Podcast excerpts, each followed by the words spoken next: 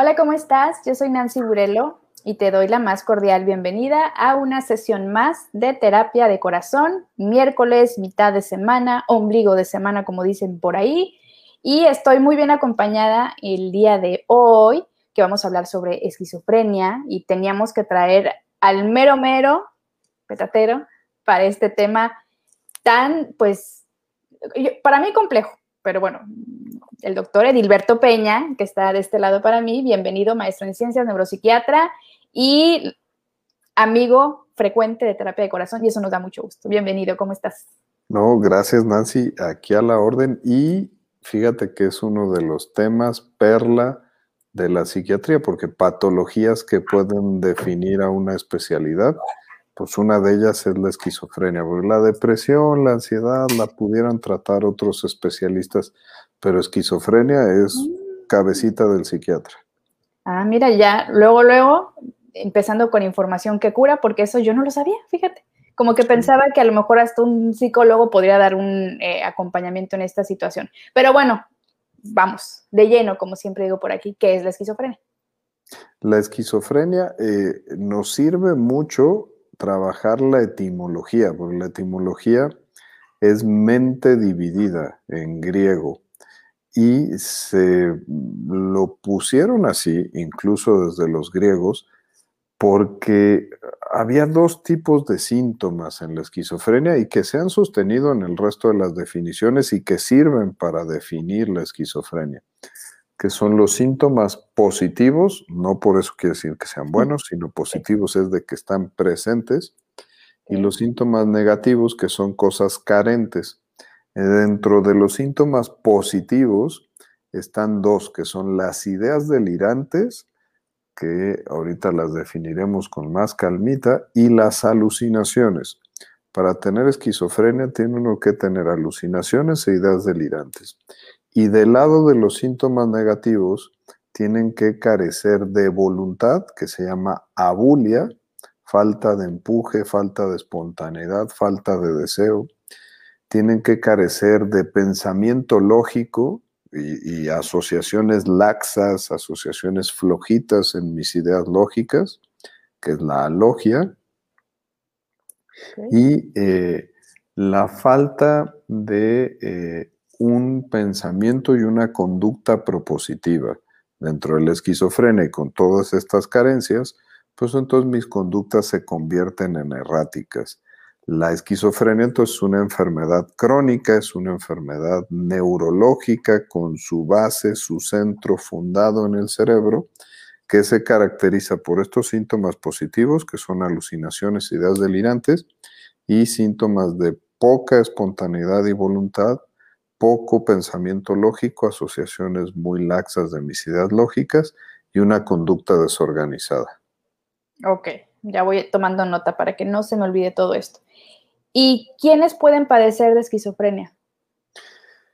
Todos, todos, todos, todos, todos. De hecho, pues películas de esquizofrénicos hay muchas que sirven como para ejemplificar. Está La mente brillante de Russell Crowe, que ganó el Oscar.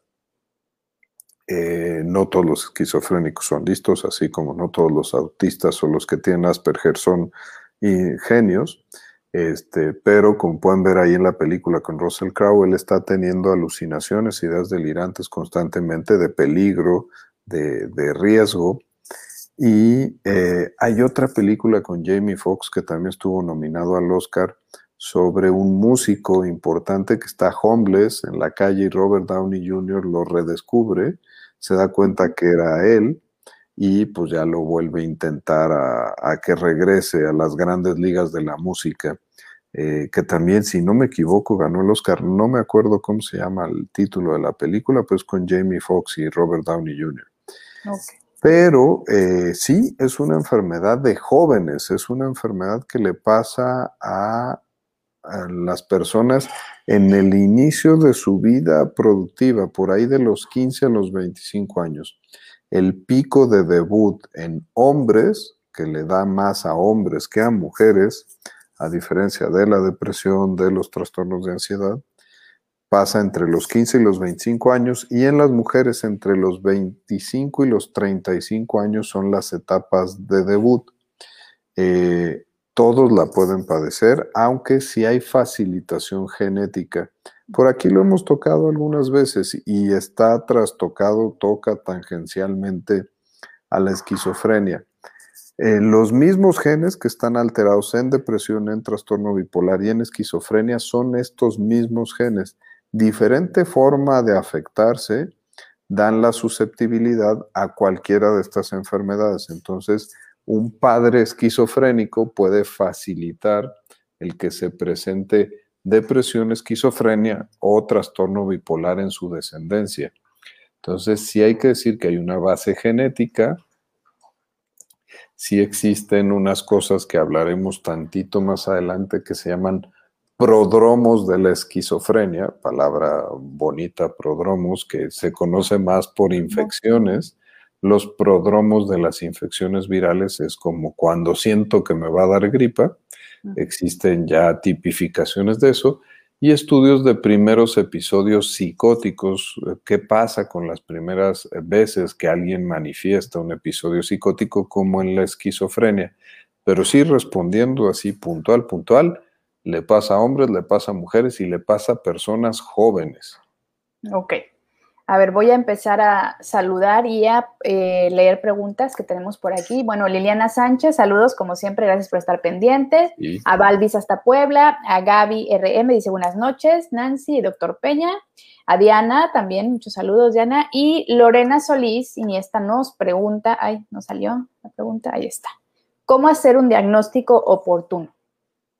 Sí, eh, la edad la facilitación genética, siendo un arbolito genealógico de cómo han estado las patologías.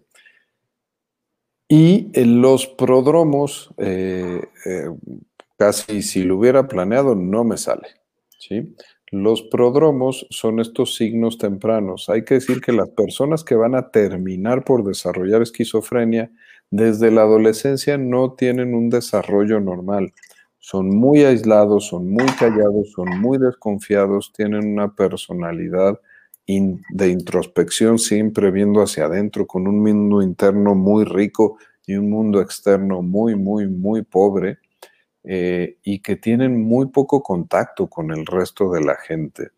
¿sí? Esa es la personalidad prodrómica del que va a desarrollar esquizofrenia. Les gustan además también las creencias raras los temas como de ovnis, como de fantasmas, de sectas, de tribus urbanas, de, la cultura japonesa en extremo, los otakus, eh, de, estas cositas más suburbanas, son de los gustos favoritos de todos ellos y ojo, un tema que es súper actual en cuanto a las legislaciones de marihuana. Eh, lo que se ha demostrado es que personas con esta personalidad prodrómica de, de, esquizofrenia que tienen consumos tempranos de marihuana alrededor de los 14 o 15 años, eso termina por ser la gotita de agua que derrama el debut de la enfermedad. La marihuana no es la que les produce la esquizofrenia, ahí estaríamos entendiendo mal a los estudios de investigación, pero sí la marihuana es ese pum, ese empujón final que les hace falta para debutar con la enfermedad en, en esas personalidades. Entonces, hay varios grupos alrededor del mundo que incluso han pugnado que las escuelas deberían de reconocer estas personalidades prodrómicas y ponerles una vigilancia especial, hablar con sus padres, hablar con ellos y evitar que tengan ciertos factores más de riesgo agregado, como es el consumo temprano de cannabis. Entonces, sí, eh, dentro de los temas ahora de legislación y regulación de cannabis, para nada es una gran idea que personas antes de los 21 años puedan consumir cannabis porque eso precipita los debuts de esquizofrenia, ¿no? Entonces, diagnóstico oportuno, sí, esto de estar detectando las personalidades prodrómicas y el debut tradicional, el 85% de las esquizofrenias son de tipo paranoide, que es el más frecuente, por eso del 85%. Y este subtipo paranoide es de ideas de daño y de referencia. Las personas se fijan en mí, están hablando de mí, hacen planes para dañarme, para lastimarme. Oye, ¿y qué están planeando? Pues no sé por qué. ¿O por qué tu vecino está hablando de ti? Pues no sé bien por qué. Son planes desestructurados, no tienen una gran argumentación, que eso es característico de este pensamiento poco lógico de la esquizofrenia, un pensamiento mágico, pero ese es el debut tradicional. Entonces, si seguimos esta carreterita longitudinal, adolescentes aislados, raros, creencias extrañas, que les da por consumir marihuana, que empiezan a ser desconfiados, todavía se aíslan más, empiezan a pensar que hablan de ellos o que les hacen daño, esos son los materiales para hacer un diagnóstico oportuno. Ok. Eh, ahora que comentas que el consumo de, marihuana pudiera ser un detonante, ¿a qué se debe eso?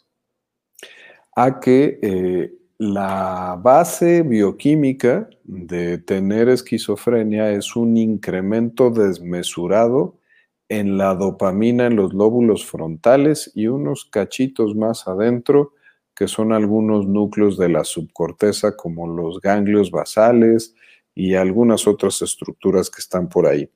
El exceso en dopamina en esos sitios es el que produce las ideas inconexas, eh, las alucinaciones y también las ideas delirantes todos estos síntomas, eh, al estar ahí y dependiendo de la dopamina, pues tienen dependencia con otras sustancias que me suben la dopamina.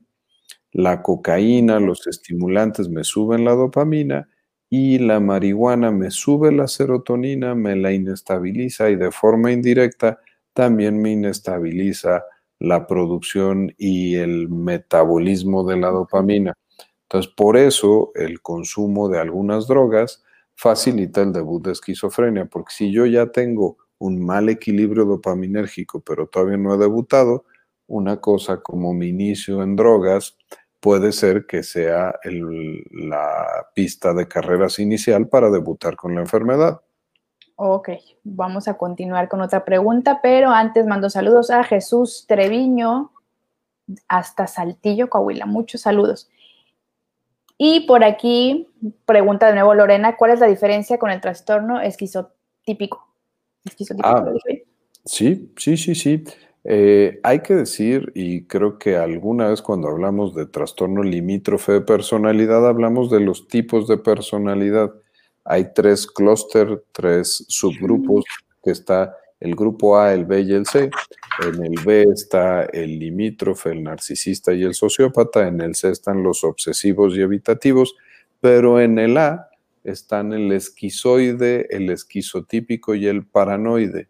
Son formas estables de ser, formas de personalidad que se basan en el esquizoide en estar aislado, el esquizotípico en estas creencias extrañas, hippies, y el paranoide en eh, siempre estar pensando que me pueden hacer daño. Son formas estables de ser y de mi personalidad, no son enfermedades como tal. Mm, Entonces, cuando hablan de trastorno esquizotípico, es un subtipo de personalidad que ya en un enfoque más moderno de psiquiatría clínica de, de este siglo, tendríamos que decir que estas personalidades esquizoide, esquizotípica y paranoide en realidad son eh, personalidades prodrómicas de lo que estábamos hablando ahorita de esquizofrenia. Eh, muchos de estos, tarde o temprano, terminarían manifestando esquizofrenia. Ok, nunca quité la pregunta. Eh, otra pregunta por acá de Liliana Sánchez, dice, ¿hay algo que lo detone? Sí, lo mencionábamos. Uno, el consumo de sustancias y dos, eventos significativos de la vida mi primera ruptura amorosa, el estrés de salir de la preparatoria y tener que entrar a la universidad, eh, los estresores económicos en las familias donde pues cuando yo ya llego a los 15, a los 20, a los 25 se espera que yo empiece a producir dinero para llevar a la casa, el, el ámbito de que en ese momento tengo que decidir cómo va a ser mi plan de vida y a qué me voy a dedicar y qué tengo que hacer, se han relacionado todos estos puntos de quiebre de la vida con la mayor probabilidad de poder detonar el inicio de la enfermedad. Por eso es una enfermedad muy tradicional de jóvenes. Porque ya vivimos en el estrés también, ¿cómo no? Sí. A ver, por aquí dice, ¿qué dice, ¿qué dice Juan Antonio Mejía. ¿Las gotas de marihuana para conciliar el sueño hace daño? E, ese no es tema de la esquizofrenia, pero por ahí lo habíamos mencionado. Está muy de moda el CBD y el THC. El THC es la parte que hace alucinar, el CBD es el resto de las moléculas bioquímicas de la marihuana que tienen que ver con el sistema de endocannabinoides. Hasta este momento no hay medicamentos para ninguna patología del sistema nervioso central hechos con derivados de cannabis que no sean un subtipo de crisis epilépticas en la infancia y los vómitos incoercibles que a veces dan con el cáncer o con algunas otras patologías. Todo lo demás es motivo de experiencia, pero no de ciencia. Eh, las gotas de CBD tienen aprobación de suplemento alimenticio, entonces es igual que decir que si yo tomo vitamina B me va a dar energía y voy a suplementar una enfermedad de falta de energía, no va a servir para eso, ¿no? si yo voy a tomar omega 3 para mejorar mi colesterol, a lo mejor lo mejora, pero este, no están creados para eso. Eh, y eso pasa con el CBD. Puede ser que en experiencia resulte que algo ayude con la ansiedad. Yo estoy seguro que el sistema de endocannabinoides nos va a traer fármacos para el sistema nervioso central y hay estudios de investigación en la fase 2 eh, B, ya para entrar a la fase 3, que es donde ya empezamos a medir eficacia de esas moléculas, pero todavía están en estudios de investigación. Entonces, tomar gotitas de CBD es como tomar un suplemento alimenticio con ese nivel de evidencia y ese nivel de eficacia. Entonces, no esperemos cosas maravillosas. Ok. Ya quedó claro. A ver, saludos por aquí a Alexis Valladares. Ya, ya, ya te estoy viendo, Alexis, que ya pasas lista seguido por aquí en Terapia de Corazón. Gracias. Y por aquí tengo pregunta de Marisela. Saludos, Marisela. ¿Cómo diferenciar entre una esquizofrenia y un trastorno bipolar tipo 1? Porque el delirio de persecución está presente en el bipolar. ¿Cómo un, ¿Cómo un psiquiatra puede diferenciar esto? Si el trastorno bipolar tipo 1 es el que hace manías eh, que es la parte exagerada de la euforia y depresiones. En la parte exagerada de la euforia, los pacientes pueden ponerse psicóticos eh, fuera de la realidad y fuera de este mundo. Lo habitual es que estas ideas psicóticas y alucinaciones psicóticas del bipolar tipo 1 en fase de manía extrema tengan que ver con grandiosidad, que es parte de este contrario de la depresión. Muchas veces, como parte de la grandiosidad, pues entonces puedo ser susceptible de ser dañado y perseguido. Por eso es que algunos pacientes con bipolar tipo 1 manifiestan delirios de persecución o ideas de daño, porque yo soy tan inteligente y tengo la cura para la paz mundial y para el cáncer, que entonces las empresas farmacéuticas, que son unos gángsters, van a venirme a buscar y me van a querer quitar ese secreto y por eso me quieren encerrar y me están desprestigiando. Eh, eh, por eso puede pasar, pero es como foco principal estas ideas de grandiosidad del cuadro de manía. Por eso un psiquiatra los puede diferenciar, no solamente es el hecho de decir, ah, es una idea de persecución, es un delirio de persecución, es un delirio de daño. No, hay que ver el fondo alrededor de todo esto. Ok, contestada la pregunta, Marisela. Y por aquí dice Christopher Jiménez que es su seguidor. Ah, muchas gracias, Christopher. A ver, creo que viene otra pregunta por acá. Dice, el tratamiento para el Parkinson provoca alucinaciones. ¿Cómo se puede combatir estas alucinaciones? Sirve para reforzar lo que habíamos platicado de la base bioquímica de la esquizofrenia. El que tiene Parkinson en una parte de la subcorteza, que son los ganglios basales que controlan el movimiento fino, tienen muerte de neuronas y carencia de dopamina. Por eso los tratamientos para el Parkinson son medicinas que generan dopamina. Los si yo tomo una sobredosis o soy muy sensible a los medicamentos para el Parkinson, puedo tener alucinaciones e ideas delirantes. Ahí es, son pacientes muy complicados. Un paciente con Parkinson que, que tiene esquizofrenia, le tengo que ayudar con la dopamina, pero bloqueársela por otro lado. Son de los pacientes que nos suelen tener más complicados. O un paciente con Parkinson, que la mayoría de los medicamentos del Parkinson le producen alucinaciones ideas delirantes, nos va a obligar a buscar combinaciones especiales que son de alta especialidad, no ni siquiera de cualquier tipo de psiquiatra. Entonces, qué bueno que nos hace esta pregunta Juan Antonio, porque sirve para explicar que la relación entre tratamientos del Parkinson y síntomas de esquizofrenia o síntomas psicóticos es por la dopamina. Ah, había muteado mi micrófono, no lo había visto. Muchas gracias. Eh, quisiera preguntarte, a ver, para los que somos muy ignorantes al respecto, dentro del mundo de las alucinaciones, que, ¿cómo se definen? Vaya, ¿cómo lo vive una persona con esquizofrenia? Sí, hay que definir alucinaciones, hay que definir ideas delirantes y sus tipos. Pues venga. Eh, sí, en alucinaciones hay una diferencia básica entre alucinaciones e ilusiones. Una ilusión es que un objeto o un estímulo que está ahí yo lo modifique hacia otra cosa. El pescadito naranja que está aquí arriba de mí, entonces yo estoy pensando que en realidad es em, un angelito que está ahí arriba y que me está viendo, ¿no?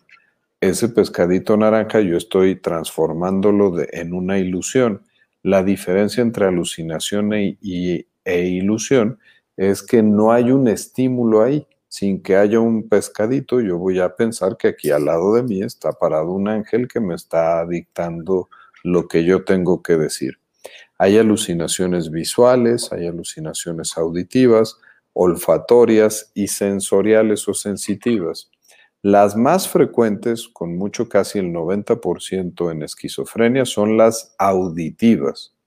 ¿sí? Escucho ruidos, escucho voces, voces que se dirigen a mí, voces que me insultan, voces que conversan entre sí, son los tipos de alucinaciones auditivas más frecuentes. Después están las alucinaciones visuales, poco frecuentes, pero ahí están, pasan más en los ancianos, en los adultos mayores con demencia y psicosis, es muy frecuente. En Parkinson también esas alucinaciones suelen ser visuales. Las alucinaciones olfatorias se deben casi siempre a tumores o epilepsias del lóbulo temporal que, tienen que ver con eso. Entonces, casi siempre cuando vemos unas alucinaciones olfatorias, tenemos que hacer otra serie de estudios. Y las sensoriales pueden estar en diferentes patologías, sentir que me tocan, que pasan hormiguitas, que siento quemazones extraños, pueden ser alucinaciones sensoriales. Las ideas delirantes son ideas, que ponían el término delirios, son ideas que son falsas, que son sobrevaloradas, pero que por esa sobrevaloración hacen que yo guíe toda mi vida alrededor de esa idea y esa idea se vuelve el eje central de mi existencia. Si yo tengo la idea de daño, entonces las farmacéuticas vienen a por mí y el 100% de mi vida gira alrededor de esconderme, juntar evidencia, demostrar esto, dejo de convivir con mi familia, mi esposa, mis hijos, mi trabajo, todo se convierte eso, ¿no? Por eso muchos creadores de sectas, de algunos cultos, de algunas creencias especiales, tienen que ver con padecimientos psicóticos la reina de los padecimientos psicóticos es la esquizofrenia. Pero justo por esto, porque estas ideas delirantes ocupan toda mi existencia y todo lo que yo expreso alrededor de los demás. Entonces, sí, en ideas delirantes tenemos ideas de daño y de perjuicio, que las hemos descrito, ideas de grandiosidad, ideas somáticas, yo puedo creer que eh, tengo una nariz demasiado grande y aunque me la midan, yo les estoy diciendo que está demasiado grande. uno de los cuadros que son muy raros, pero más impresionantes que yo he visto de psicosis somáticas, de ideas somáticas, era una microbióloga esquizofrénica que decía que tenía mibiasis en el líquido cefalorraquídeo, en el líquido de su cerebro. Y entonces un amigo mío infectólogo, que ahora es un héroe nacional, no voy a decir su nombre, pero él sabe, si me ve, él va a saber que estoy hablando de él porque nos reímos mucho de eso. La tenía internada en el hospital y eh, se le hizo fácil demostrarle a un psicótico que no había amibas. Entonces le hizo una punción lumbar, sacó líquido cefalorraquídeo y bajaron al laboratorio. Y le dijo, doctora, usted puede medirlo vea en el microscopio cómo no tiene amiba su líquido cefalorraquídeo.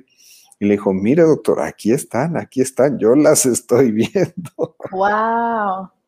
Y evidentemente no había amibas, pero ese es un delirio somático. Y el delirio erotomaníaco, yo escribí hace como dos o tres semanas una columna en Ideas que ayudan acerca de delirios erotomaníacos. Antes lo veíamos mucho, es una patología que ha caído en desuso, que es la persona que cree que alguien famoso está enamorado de ellos, pero no lo ha descubierto. Ah, qué caray. Exactamente. Así estoy yo ahorita, fíjate. Ajá, supongo con Varios. Con varios, pero no, lo han descubierto todavía. No es cierto. pero yo, he tenido un par de casos. Una que hace algunos ayeres eh, Juan Ferrara estaba enamorado de ella Juan Ferraro, sí, son los ayeres. Algunos ayeres y otra, ya más para acá, con Juan Soler, pero peligrosamente esta paciente hasta le atinó a la contraseña del correo electrónico de Juan Soler. No. búsquele, búsquele, búsquele. Hasta que le atinó y el caso se puso padre y se puso bonito. Qué interesante. Pero eso son ideas, también, esas ¿eh? son ideas delirantes. Entonces, alucinaciones e ideas delirantes que había que definirlas porque de repente creemos que sabemos qué es y ahora sabemos la diferencia entre alucinación y, e ilusión.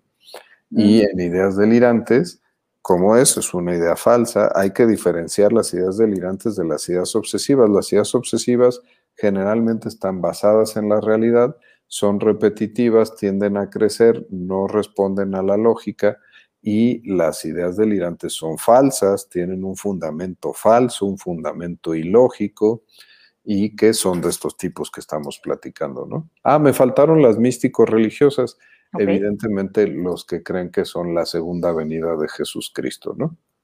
Bueno, hay unos que sí lo creen y hay otros que nada más nos quieren ver la cara, ¿verdad? Eh, sí, pero, pero se, ven, se ven en el hospital, no lo crean, sí, sí pasa. Sí, me no, es que es todo, es todo un tema. Ahora que decías de las alucinaciones eh, que tienen que ver con lo que escucha un paciente, pues también me imagino que ha de ser desastroso para ellos estar constantemente escuchando voces. ¿Te han referido algo en particular de esas voces? inclusive si les dicen, haz esto, haz lo otro. Y te voy a hacer un comentario bastante tonto quizá, pero últimamente me he vuelto muy fan de un podcast de asuntos paranormales. se llama Relatos de la Noche, por si les interesan esas historias. Y se me hace muy entretenido, pero de verdad que he pensado muchas veces cuánta gente a lo mejor tiene algún padecimiento de este estilo que le hace escuchar voces, que le hace alucinar cosas y se lo atribuyen en este caso a temas paranormales. Por eso me da mucha curiosidad en el tema de las alucinaciones qué es lo que un paciente con esquizofrenia dice que escucha, vaya, voces, pero voces que les dicen, haz esto, o cómo, qué es lo que te refieren. Y es que hay que decir que aunque es un fenómeno que no estamos escuchando los demás, su cerebro lo está escuchando, él no lo está fingiendo ni es una maña. Si colocamos electrodos o sensores o estudios de actividad neuronal en sus áreas auditivas, ellos las tienen excitadas cuando están escuchando las voces. Entonces, en realidad están escuchando las voces, no es un invento de ellos. Y lo más usual, lo mencionábamos hace un ratito, son voces de comando, me ordenan cosas para hacer. Okay. Entonces, pues yo le aventé piedras a la ventana de mi vecino porque mis voces me ordenaron que así lo hiciera. Porque en el fondo tengo una idea delirante de daño de que mi vecino está hablando mal de mí y se quiere aprovechar de mí porque yo soy alguien muy inteligente que no he sido descubierto. Y entonces, este, pues por eso mis voces de comando me pidieron que me defendiera.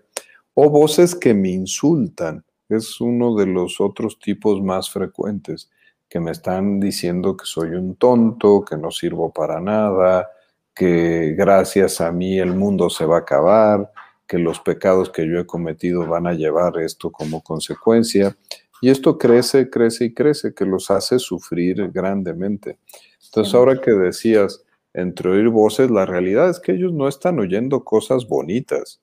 Uno podría decir, bueno, qué padre, pues nunca están solos, siempre están escuchando cosas. Este, si se ponen a estudiar con ellos para el examen, entonces les están pasando el examen. Ojalá así fuera.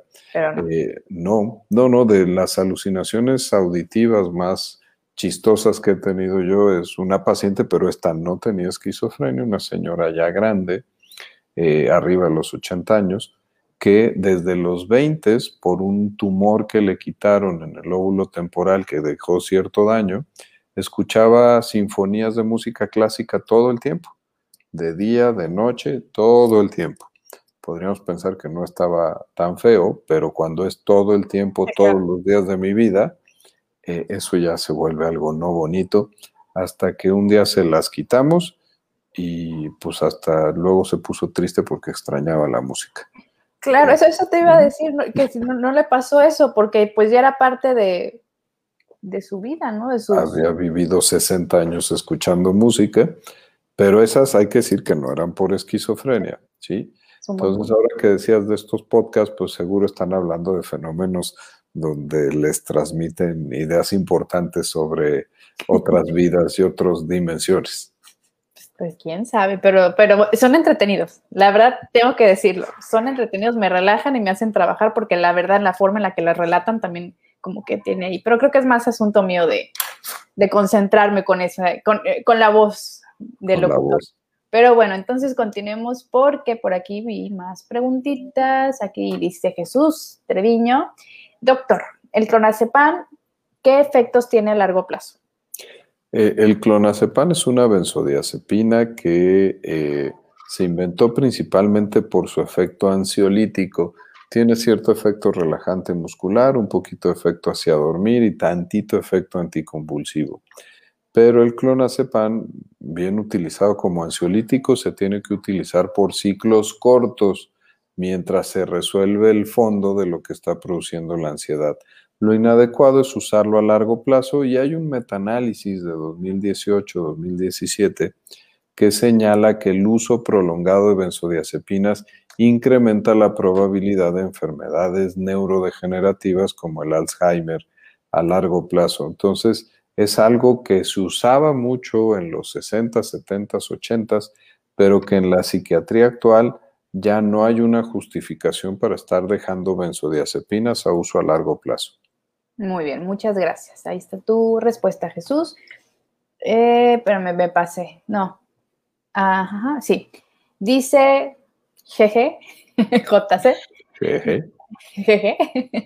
Buenas noches. ¿Cuál es la diferencia entre esquizofrenia y trastorno paranoide delirante? ¿Qué habías comentado? Decíamos que eh, la reina de los trastornos psicóticos es la esquizofrenia. Uno de los segundos lugares son los trastornos delirantes. Los trastornos delirantes no tienen los síntomas negativos. ¿Se acuerdan que decíamos los positivos? Bueno, sí tienen ideas delirantes, pero no tienen abulia, no tienen pensamiento desorganizado y no tienen un pensamiento ilógico. Entonces, los paranoides son aquellas personas que tienen delirios, ideas delirantes de daño, místicos religiosos, de, de ideas, pues temas paranormales, que están fijos en su cabeza, pero que no tienen este deterioro de su forma de ser y de su persona, de un esquizofrénico. Entonces, podríamos decir, por ejemplo, que Jaime Maussan es un cierto tipo de delirante eh, paranoide con un delirio fijo con el tema de los extraterrestres, ¿no? ¿Me estás diciendo que no existen los extraterrestres? Este, lamentablemente, este, creo que no, a menos que el área 51 me desmienta, pero... Fuertes este, declaraciones, ¿eh? Sí, yo sé, ya me buscarán hoy en la noche, pero esa es la diferencia, el pensamiento sistematizado y el no estructurado. El, esquizofrénico tiene una idea delirante no estructurada. Oye, ¿por qué el vecino te quiere hacer daño? Pues no lo sé. A lo mejor será porque yo conozco cosas del universo que él desconoce, pero a ciencia cierta no lo sé. El delirante tiene un pensamiento absolutamente estructurado, ¿no? Entonces, me están, en este ejemplo, me están persiguiendo las farmacéuticas porque yo descubrí la cura del cáncer, que es algo súper barato y entonces van a venir a buscarme y lo voy a poner en internet para que todo el mundo lo pueda aprovechar y se termine el negocio de las farmacéuticas. Es una idea muy estructurada como un edificio contra algo desestructurado. Esa es la principal diferencia entre un esquizofrénico y un delirante. Perfecto.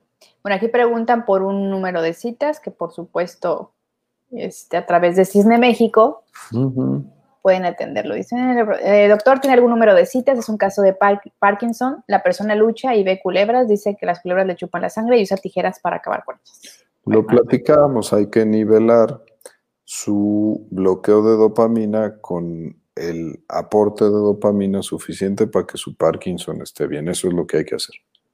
Ok. Y digo, terminando la transmisión, repetimos los datos de contacto del doctor Dilberto para que, pues ahora sí que lo puedan contactar.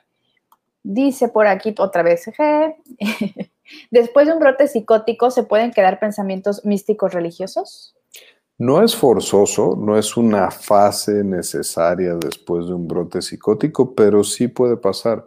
Lo mencionábamos, psicótico quiere decir fuera de la realidad y un brote psicótico me lo puede dar un episodio de manía bipolar, un episodio de depresión bipolar del que voy a regresar casi a la normalidad, una esquizofrenia, un abuso de sustancias, una intoxicación de sustancias, eh, una infección, el uso ahora, por ejemplo, con COVID y el uso de corticosteroides, de cortisona.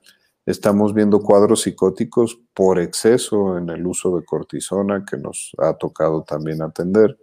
Entonces, hay muchas causas del brote psicótico y muchas de estas cositas psicóticas pueden permear luego todavía un ratito dentro de la realidad entre lo viví y lo soñé pueden todavía andar teniendo ese pensamiento místico religioso que si no es parte de una patología psicótica de base como la esquizofrenia, eh, seguramente se va a quitar. Muy bien. Por aquí otra vez, Juan Antonio, ¿el miedo es una alucinación? Por supuesto que no. El miedo es una de las emociones primarias del ser humano. La ira, la alegría, la frustración, el miedo son de estas emociones primarias y el miedo característica está dirigido a una cosa en específico, por eso es miedo a, eh, incluso semánticamente. Entonces el miedo es una reacción de una ansiedad desproporcionada a una cosa en específico con una conducta evitativa. Perfecto. Por aquí, Dolly Cohen, saludos de México, saludos, muchas gracias ah, por estar por aquí. Saludos a Dolly. Por aquí dice Anansi Nancy, si mal no recuerdo, nos habías comentado en una transmisión que tenías COVID, espero que ya estés mucho mejor. Y pregunta si en Guadalajara tendrá alguna cita. Eh, no tenemos isla en Guadalajara, este, con todo y que somos jalisquillos avecindados en la Ciudad de México, somos chilangos ya desde hace un rato, entonces lo que podemos hacer es trabajar en línea hasta allá. Perfecto. Y dice Juan Antonio, ¿Existirá en el mundo una persona cuerda, normal, perfecta? La perfección no existe. Eh, mm. la normalidad es un término estadístico. Entonces, para cualquier característica, el 75% de la distribución de esa característica lo convierte en normal. Los ojos cafés para México son normales. Este, en Inglaterra el 80% tienen ojos azules, entonces allá son anormales. Eh, y persona cuerda eh, eh, tiene que ver con el término de no psicopatología. Eh, hay que decir que en psicopatología, una de cada cinco personas va a desarrollar un padecimiento de salud mental. Entonces, el 20% de la población del mundo va a tener un padecimiento de salud mental. Pues existe un 80% que no, pero una muy buena minoría padece temas de salud mental. Perfecto. A ver, dice Gina, ya nos dijo pues su nombre Gina. A ver, vamos a ver. Mi familiar toma ketiapina y se le pone una inyección de acción prolongada paliperidona sí, Muy bien.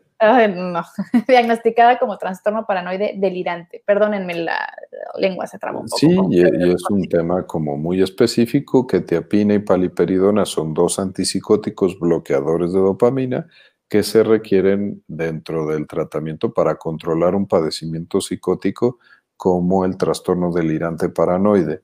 Eh, entonces está bien utilizado. Si el éxito está en eso, pues quiere decir que estamos bien, pero como muchas patologías pueden tener resistencia o mala evolución, a veces habrá que cambiar, pero este es uno de los tratamientos más novedosos de los que podemos tener en el mercado. Perfecto. Y bueno, para terminar la sesión de preguntas y respuestas al momento, bueno, dice Nancy Arámbula que sí, que sí, fue COVID, que ya está mejor y que se le, le, quedaron ataques de ansiedad, no, le quedó ansiedad y ataques de pánico, pero... Sí, y está siendo muy frecuente y si están siendo incapacitantes, la recomendación es que no se van a quitar solitos, ya hay que buscar un especialista porque sí pasa, pasa por el COVID pasa por la inflamación secundaria y pasa por los tratamientos para el COVID. Ok, entonces, Nancy, aunque tú estás en Guadalajara, puedes eh, comunicarte en Cisne México y aquí yo soy prueba de que también a través de pues eh, videollamadas se puede tener una contención y un tratamiento para ansiedad en este caso, así lo, lo he vivido yo en el último año, así que tú ni te preocupes y en Cisne México, pues mejor aún, así que adelante. Y bueno, a ver, para ir hablando del tipo de, tratamientos, o, se me ha pasado algo también. No, no, lo has mencionado bien. Creo que en el tema de diagnóstico, lo decíamos en diagnóstico oportuno, pero hay que decirlo categóricamente, la, la esquizofrenia es un diagnóstico clínico y es un diagnóstico para el cual se nos entrena para identificarlo con los datos clínicos y la entrevista bien estructurada con el paciente. Tenemos escalas para medir algunos de estos datos, pero nada más. No hay una resonancia magnética característica de la esquizofrenia hay una partecita que separa los dos eh, hemisferios cerebrales, donde están nuestros ventrículos, que son unos sitios con líquido cefalorraquídeo en los hemisferios cerebrales, que si somos muy fijaditos está un poco más delgada en los pacientes con esquizofrenia que en los que no lo tienen, pero no podemos decir que eso sea característico en el 100% de los pacientes. No hay un estudio de sangre para esto no hay un estudio genético todavía que nos tenga 100% de certeza en cuanto a tener o no tener esquizofrenia. Eh, entonces hay que ser muy claros que este, no hay una forma de diagnosticarla diferente e ir al médico. ¿sí? Entonces creo que eso hay que ser bien claros antes de hablar del tema de, de tratamientos, pues, ¿no? Claro.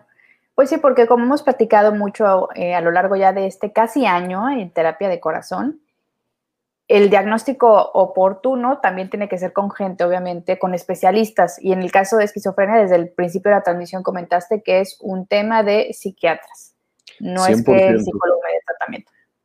Sí, ya ves que en otras veces he dicho, bueno, depresión, ansiedad, hay que ir con especialistas en salud mental o incluso con su médico de confianza. Acá no, es una patología bioquímica con un desbalance bioquímico característico que tiene que darse medicamentos, que no se cura, que es crónica, que es degenerativa.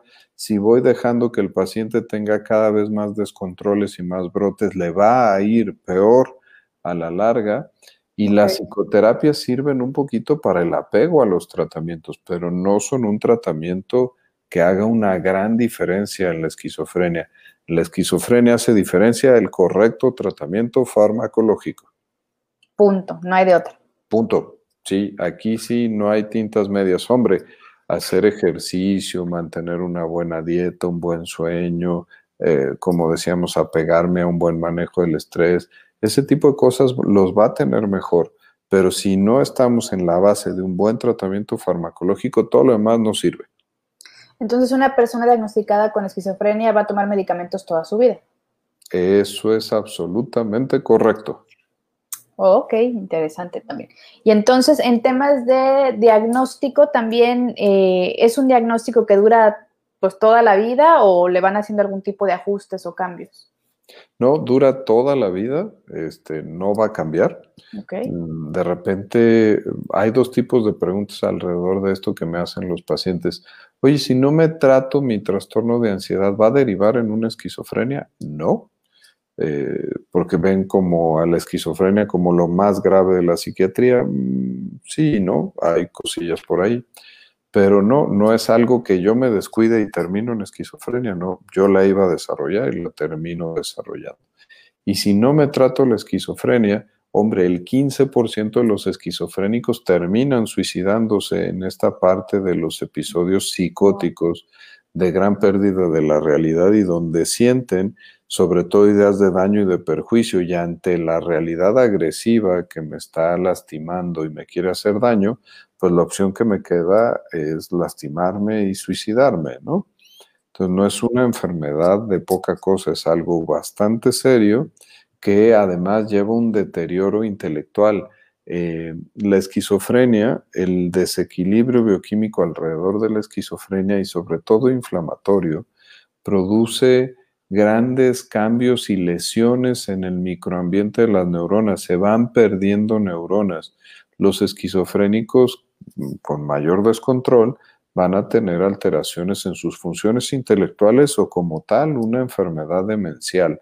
Entonces empiezan chavitos, hay que cuidarlos desde chavitos con buenos tratamientos para que no lleguemos a edades adultas, adultas mayores, con padecimientos agregados a la esquizofrenia. Como tú decías, no se cambia el diagnóstico de base, pero se le puede agregar un síndrome demencial, por ejemplo. Oh, qué interesante. Y entonces una persona que ya tiene el, tratamiento, no, esa no es la pregunta que iba a hacer. No, el tratamiento para una persona con esquizofrenia varía. Es decir, este, bueno, sí, ya me entendiste. Ha, sido revolucionario, pero fíjense, hasta 1980 y altos, 90 y bajos, teníamos la primera generación de antipsicóticos que solo eran bloqueadores de dopamina. Entonces eran muy buenos en alucinaciones y en ideas delirantes. Pero después se dieron cuenta que los síntomas negativos, la falta de empuje, de ganas, de voluntad, de lógica, de conducta desorganizada, dependían de otras alteraciones bioquímicas y que estas tenían que ver con serotonina, glutamato y otros, otros neurotransmisores, acetilcolina. Y es que vino la segunda generación de antipsicóticos, donde venían la quetiapina y la paliperidona, que ahorita se mencionaron, y que actualmente el papá de esos es uno que se llama clozapina, que también es bastante bueno para utilizarse, y actualmente estamos en la tercera generación de antipsicóticos que están caracterizados por cuatro de ellos, que es aripiprazol, bexpiprazol, cariprazina y luracidona, que están revolucionando porque están tocando muchas fuentes y de ahora en adelante tendremos medicamentos muy novedosos en otras vías terapéuticas. Entonces, sí hay que decir que en cuanto a esquizofrenia, eh, fuimos muy lentos en desarrollo de nuevas tecnologías muchos años, de los 50 a los 80, 90, 40 años.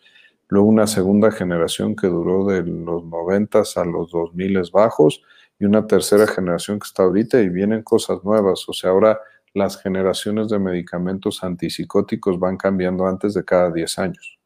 Ok, qué interesante. A ver, dice por aquí Lorena Solís, bueno, nos comenta que sí, que el diagnóstico es totalmente clínico y que qué hay del apoyo de la familia, pero pues creo que para cualquier tema de salud el apoyo de, la familia siempre es importante, pero la familia y la esquizofrenia, ¿cómo, cómo se maneja? ¿Tienen que tomar terapia también o, qué, qué, sucede? Es súper importante. Eh, en los hospitales grandes de psiquiatría del país, Hay grupos de apoyo para familiares con esquizofrenia. Eh, se les enseña a vivir con ellos, a detectar las ideas delirantes, las alucinaciones, los descontroles, a llevar un buen control del apego farmacológico, de las citas, porque los pacientes tienen como defecto de toda esta patología una muy mala conciencia de enfermedad. Entonces aceptan poquito que la tienen. El familiar juega un rol importante en el control adecuado. Por eso los grupos de apoyo en cuanto a esquizofrenia se dirigen hacia los familiares y no tanto hacia los pacientes. Ok, perfecto. A ver, tengo otras preguntitas por aquí, dice Rosy García. Mi sobrino lo detectaron con principios de esquizofrenia. Ahora que está en rehabilitación, usaba droga como metafetamina. Esta droga pudo haberle derivado esta condición. O sea, ok, se entendió porque lo leí muy torpemente. No, no, no, está bien, lo leíste bien. La metanfetamina es un estimulante del sistema nervioso central que libera grandes cantidades de dopamina. Entonces, para mal, este chavo cuando estaba rehabilitándose, pues estaba metiendo algo que iba en contra de su tratamiento farmacológico. Entonces, seguramente lo deterioró más, hizo más difícil su tratamiento eh, no es que el uso de metanfetaminas le haya dado esquizofrenia, sino que seguro tuvo que ver con su debut y con una evolución más mala de lo que podría haber sido. Ok. Por aquí dice de, Diana. Hola Diana. ¿Hay alguna fundación para personas que están en las calles con problemas de esquizofrenia? Que yo conozca, no. Pero hay una gran asociación en este país para apoyo a grupos de familiares de esquizofrenia y trastorno bipolar que se llama Voz Pro Salud Mental, que dirige Gaby Cámara en todo el país. Tienen ya casi asociaciones en todos los estados de la República, tienen su página web, se pueden acercar a ellos y ellos los van a saber orientar. Lamentablemente, eh, decía yo que el 85% de las esquizofrenias son delirantes. Eh, paranoides, pero el otro 15%, el porcentaje más grande tiene que ver con esquizofrenia desorganizada. Y esos son los homeless que vemos en la calle arrastrando un carrito del súper, que no se bañan, que llevan toda su vida en el carrito y que van hablando entre con nadie y con su perrito. Eh, ellos, con parte de esta conducta desorganizada, no entienden que los pueden llevar a un asilo, que les pueden ayudar, que les pueden dar trabajo, porque tienen una conducta desorganizada y viven fuera de la realidad. Entonces, pues una fundación en realidad pues solo serviría para darles de comer y para darles techo una noche, pero ellos tampoco aceptarían un cuidado más cercano si no hay un correcto tratamiento farmacológico. Claro, es súper importante esa parte del tratamiento. Y ya casi para irnos, para ir cerrando, una persona con esquizofrenia puede tener una buena calidad de vida siempre y cuando siga su tratamiento? Ahora ya podemos decir que sí. Eh, si me hubieran preguntado esto en los 80s o en los 90s, hubiera dicho pues la mejor posible. Pero ahorita los tratamientos son altamente efectivos para mantenerme con un buen nivel de funcionalidad, con muy pocos o nulos efectos adversos. Entonces ahorita Incluso mencionaban en una de las preguntas el uso de medicamentos de depósito. Tenemos ya ahora algunos medicamentos que se ponen cada tres meses o cada cuatro meses. Entonces, en lugar de tener que tomarme una pastilla diaria, me tienen que inyectar tres o cuatro veces al año y con eso ya estoy cubierto de todo el medicamento que necesito para estar bien. Son mucho más efectivos si me los ponen a edades más tempranas. Por eso ahora diagnóstico oportuno, tratamientos de última categoría en inicios en los 15 y los 20 años producen personas que van a tener muy poco deterioro, que van a estar intelectualmente muy conservados, que van a poder terminar una carrera y que van a tener un buen desempeño, ¿no? Perfecto. Y bueno, ya casi para irnos. Ah, bueno, saludos a Lorena, muchas gracias, que dije que gran programa, felicidades. Pues quédate aquí en Terapia de Corazón porque tenemos mucho contenido. Ahora sí, tengo mucho contenido toda la semana, mucho, miren, así, para aventar para arriba. Pero eh, quería preguntarte también si una persona que tiene esquizofrenia, eh, puede heredarle a sus hijos el padecimiento? Sí, lo habíamos mencionado, heredas la susceptibilidad para tener depresión, trastorno bipolar o esquizofrenia. Específicamente en esquizofrenia le pasa al 1.6% de la población del país. Es muy poquito si lo vemos en términos de porcentajes, pero en términos absolutos significa que hay casi uno y medio, dos millones de esquizofrénicos en este país, que no es poca cosa. No, no, no. Este, no para nada. Y eh, si yo tengo un padre con esquizofrenia, de ese 1.6%, mi riesgo se puede aumentar al 10 o al 20% de posibilidad de tener esquizofrenia. Sigue siendo bajito, pero es mucho más alto que si no tengo un padre con esquizofrenia. Perfecto, pues bueno. ¿Se me olvidó algo? ¿Crees que con esto que platicamos hoy ya tenemos un poquito más claro lo que es la esquizofrenia o hay algún punto por ahí que, que quieras comentar para ir cerrando? Mm, yo creo que los tocamos todos, sí, recalcar que es de las joyas de la psiquiatría, patología psiquiátrica por excelencia, de debuts en jóvenes, que ahora los detectamos muy prontito, incluso desde antes de que debuten, ya podemos con estos prodromos de esquizofrenia saber quién está en mayor riesgo de tenerla que los tratamientos son altamente efectivos y que la calidad de vida es muy buena y detenemos el deterioro. Entonces, no por el nombre tan feo de esquizofrenia y todo el estigma que está alrededor, tenemos que pensar que no hay nada para hacer, hay mucho para hacer, solo hay que acercarnos a los sitios adecuados. Es correcto y bueno, precisamente en este tenor de acercarnos a los sitios adecuados, ¿dónde te encontramos, doctor Edilberto? En Cisne, Cisne México, así estamos en Facebook, en Twitter, en la página web que es www.cisne.mx.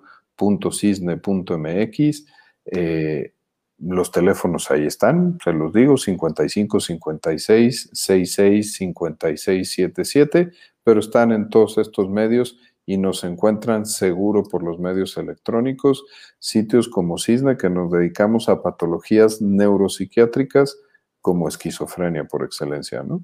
Ok, entonces toda la gente que esté un poquito renuente a eh, tomar terapias o, o, tener consultas a través de videollamadas, no es lo mismo que una presencial, pero ayuda mucho, sobre todo si quieren que eh, pues sean atendidas por el doctor Edilberto, vale la pena. Entonces, echen un grito ahí a través de Cisne y pues no tengamos miedo de pedir ayuda y de iniciar un tratamiento si es que es necesario. Y si tenemos en nuestra familia alguien que tiene algún padecimiento, sea esquizofrenia o ansiedad o depresión, pues también informarnos al respecto para pues poder ser parte de esta red de apoyo y sobre todo comprender por lo que estamos pasando quienes tenemos alguna situación de este estilo.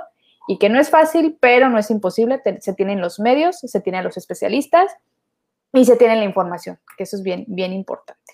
Y pues bueno, con esto ya cerramos la transmisión del día de hoy. No sin antes agradecerle a Rosy García. Gracias. Espero que también te quedes aquí en Terapia de Corazón para que disfrutes de tanto contenido. Diana, Balvis, Gina, Juan Antonio, Jesús Treviño, Christopher, Marisela, Liliana Sánchez, por supuesto, Gaby, ya dije Lorena Solís, Liliana Sánchez ya lo había dicho, creo, Tony Murillo, por supuesto, fan número uno de Terapia de Corazón. Gracias por estar aquí. Y doctor, como siempre, mil, mil gracias por estar con nosotros. Eres uno de los precursores de estas transmisiones. Ya eh, en mayo se cumple un año de que iniciamos con las transmisiones. En abril cumplimos un año en Terapia de Corazón. Y pues desde mayo estás aquí con nosotros. Y de verdad que no dejo de, de agradecerte el tiempo, la disposición y las ganas de de informar a través de estos medios, porque tú también andas muy activo, me andas diciendo ahí quedando en todos lados, pero sí, hola.